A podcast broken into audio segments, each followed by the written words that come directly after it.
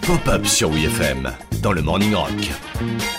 Aujourd'hui dans Pop-Up, on parle du meilleur ami de l'espèce humaine. Le vin Mais non T'as pas le pinard Tant pis pour toi. On parle de notre animal favori, le bon chien-chien. Il est où le cucu Elle est où la tétette Les rockstars et leurs clébards, c'est toute une histoire. Oh là là, comment ça rime En 1975, Eric Clapton met sa chienne Jeep en pochette de son album There's One in Every Crowd. Rick Springfield a fait pareil. Et Paul McCartney a carrément nommé une de ses chansons Martha My Dear comme sa chienne adorée en 1968. Martha, my dear, D'ailleurs, c'est vraiment les Beatles qui ont poussé leur considération pour les chiens à son paroxysme.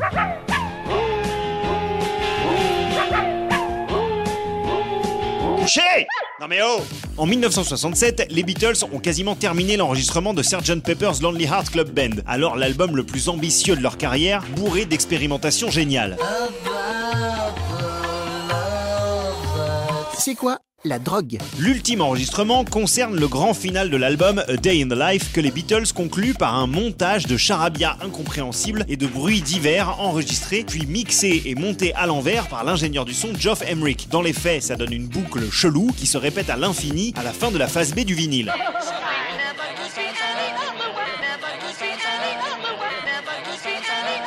Mais il y a un truc que vous n'entendez pas dans cette boucle, quelque chose que d'ailleurs vous ne pourrez jamais entendre. Est-ce que mes oreilles fonctionnent bien? Ah non, si, vos oreilles fonctionnent nickel, hein. c'est simplement qu'en dernière minute, John Lennon a souhaité ajouter un sifflement aigu d'une fréquence de 15 kilocycles, un son qui ne peut être entendu que par les chiens.